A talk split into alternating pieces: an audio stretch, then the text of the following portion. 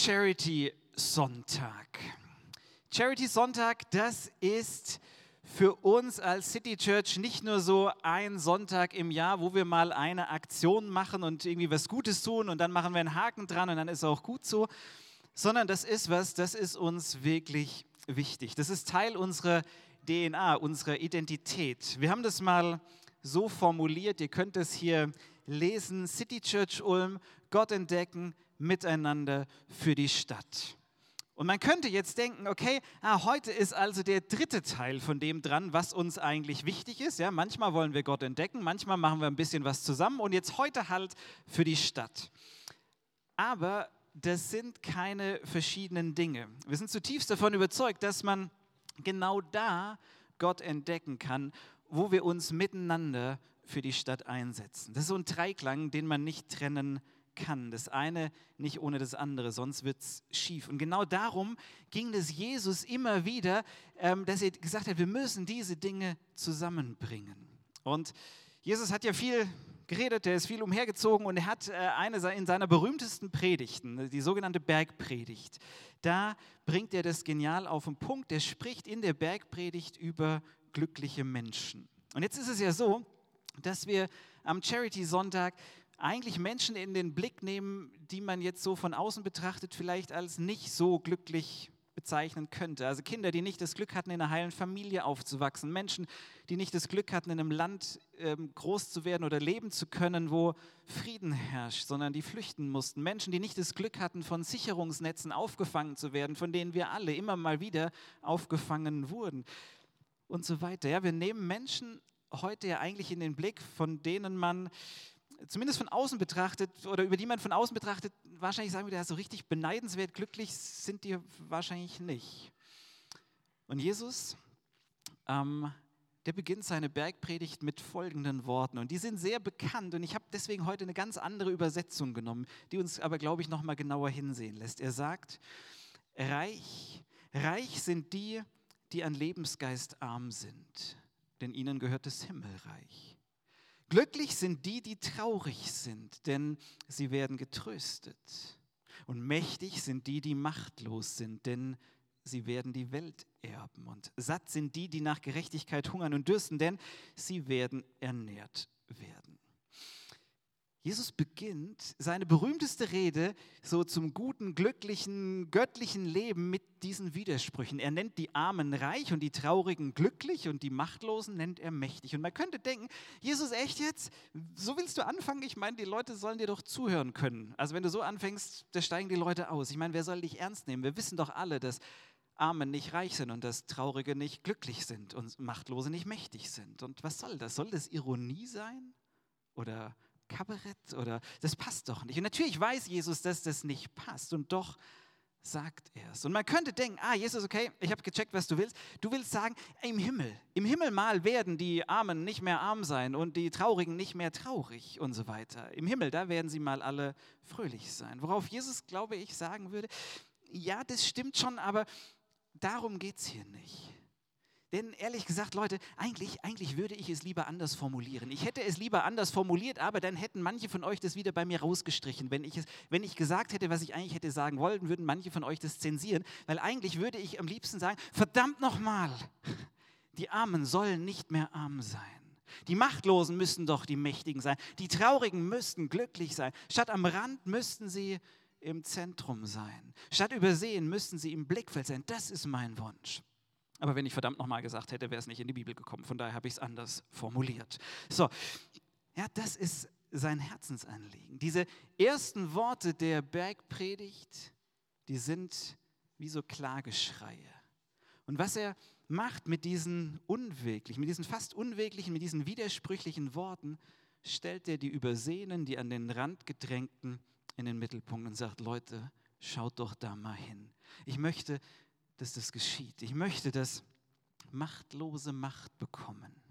Das ist einer der Gründe, warum wir Drogeriegutscheine ähm, verschenken an Menschen, die auf äh, Tafelläden und so weiter angewiesen sind. Denn wenn du kein Geld hast, dann hast du keine Macht. Dann hast du keine Freiheit zu entscheiden, was für ein Deo du dir kaufst oder nicht. Und so kommt ein kleines Stückchen Macht zurück. Jesus sagt, ich will, dass Traurige glücklich sind.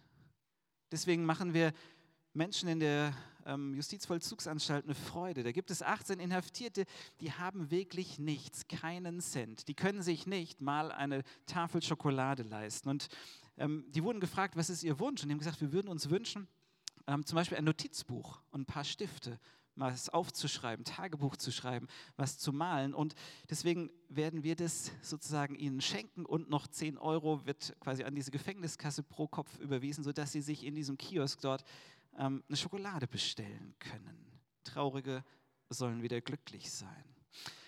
Und Jesus sagt, die an Lebensgeist armen, die sollen wieder reich sein. Ein Lebensgeist ist ein bisschen ein komisches Wort, aber man könnte auch sagen, das ist der Geist Gottes, dieser Lebensgeist, das, was dich lebendig macht. Ja, also ich glaube, man könnte sagen, wenn du an Lebensgeist arm bist, dann fehlt dir alles das, was dir morgens die Energie gibt, um aufzustehen, um den Tag zu gestalten. Ja, vielleicht der erste Kaffee, das Essen, was du am Abend davor gegessen hast, das gibt dir auch die Kraft. Ähm, dann fehlt dir vielleicht ähm, ein soziales Setting. Es fehlt dir Hoffnung, eine Aufgabe. All das, was du brauchst, um dich lebendig zu fühlen, um zu leben.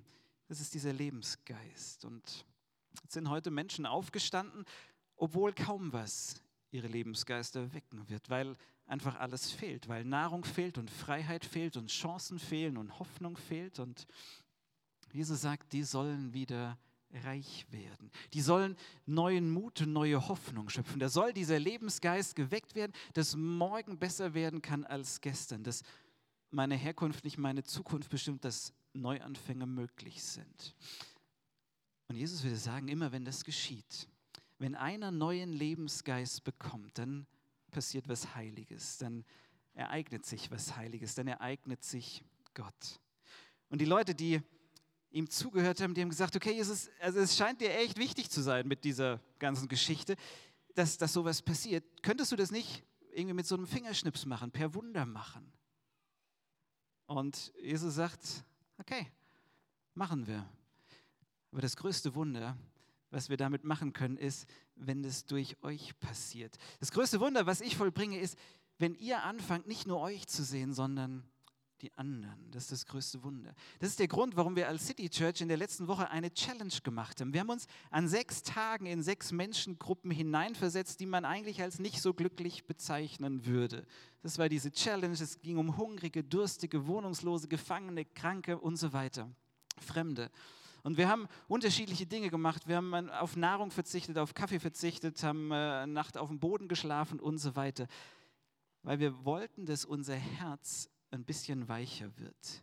Nicht, wir wollten nicht Armut spielen, sondern wir wollten ein bisschen uns dafür zu sensibilisieren, ähm, wie geht es anderen. Und ich kann euch sagen, wenn man so eine Nacht auf dem Boden geschlafen hat, eh, man schläft nicht durch, also ich habe nicht durchgeschlafen, man wacht immer wieder auf und kann beten ähm, und hat Zeit zu beten und ähm, sein Herz weich machen zu lassen. Laut Jesus ist es was Wundersames, wenn das passiert, dass wir andere in den Blick nehmen. Und deswegen feiere ich das so, dass ihr heute da seid ähm, und die anderen seht. Und wisst ihr was? Jesus, der feiert das auch.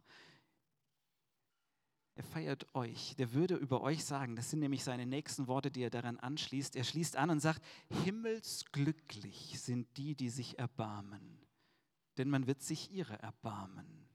Himmelsglücklich sind die, die ein klares Herz haben, denn sie werden Gott sehen. Himmelsglücklich sind die, ähm, die Frieden schaffen, denn man wird sie Söhne und Töchter Gottes nennen. Jesus sagt, ihr seid Himmelsglückliche. Ihr könnt euch glücklich schätzen, weil ihr erlebt den Himmel auf frischer Tat. Ihr erlebt den Heiligen, wenn ihr euch erbarmt. Wenn ihr Menschen mit klarem Herz seht, die sonst niemand sieht und wenn ihr für Frieden sorgt. Und er geht dann so weit zu sagen, zu sagen, ihr Charity-Sonntagler, man wird euch Söhne und Töchter Gottes nennen. Ja, ihr, man wird euch Söhne und Töchter Gottes nennen, weil man sieht die Verwandtschaft. Man sieht die Verwandtschaft zum Vater. Ja? Ihr seid dem Vater wie aus dem Gesicht geschnitten. Und ich meine, das ist doch mal was, du Sohn Gottes, weil du eine Karte schreibst. Du Tochter Gottes, weil du ein Geschenk verpackst. Du Kind Gottes, weil du eine Krippe bastelst für die Senioren. Jesus würde sagen, ihr seid Kinder Gottes, weil ihr dafür sorgt, dass andere wieder mehr Lebensgeist bekommen, wieder so ein bisschen glauben können, ein bisschen hoffen können, dass es wahr ist, dass sie wertvoll sind und dass sie für Gott im Mittelpunkt stehen. Bevor wir jetzt ans Doing äh, zusammengehen, bevor wir jetzt loslegen da hinten, möchte ich noch einmal mit euch ähm, zusammen beten. Und es wird hier gleich eine Liste mit äh, ungefähr 20 Namen, ähm, werden wir hier einblenden, ein Name nach dem anderen. Und das sind Namen von Geflüchteten, das sind Namen von Kindern, von äh, Prostituierten, von Wohnungslosen. Und wir werden einfach diese Namen gemeinsam vorlesen. Und indem wir diese Namen vorlesen, drücken wir damit aus, es ist wie so eine Bitte an Gott. Gott, bitte schenke ihnen diesen Lebensgeist. Lass sie glauben, dass sie wichtig sind. Lass sie glauben, dass sie dir wichtig sind. Und ich lade euch ein, jetzt dieses Gebet mit den Namen mit mir zu sprechen und noch einmal aufzustehen. Und Gott, wir bringen jetzt diese Menschen vor dich. Und wir bitten dich, dass du jetzt diese vielen Gebete, die wir hier miteinander sprechen, indem wir die Namen sagen, dass du die erhörst. Lass uns das gemeinsam sprechen. Klaus, Gudrun, Ismail, Hella, Willi, Tessa, Turan, Hassan, Leo, Marina, Luciano, Mohanad, Ronja, Dalila, Habia, Fiona, Maria,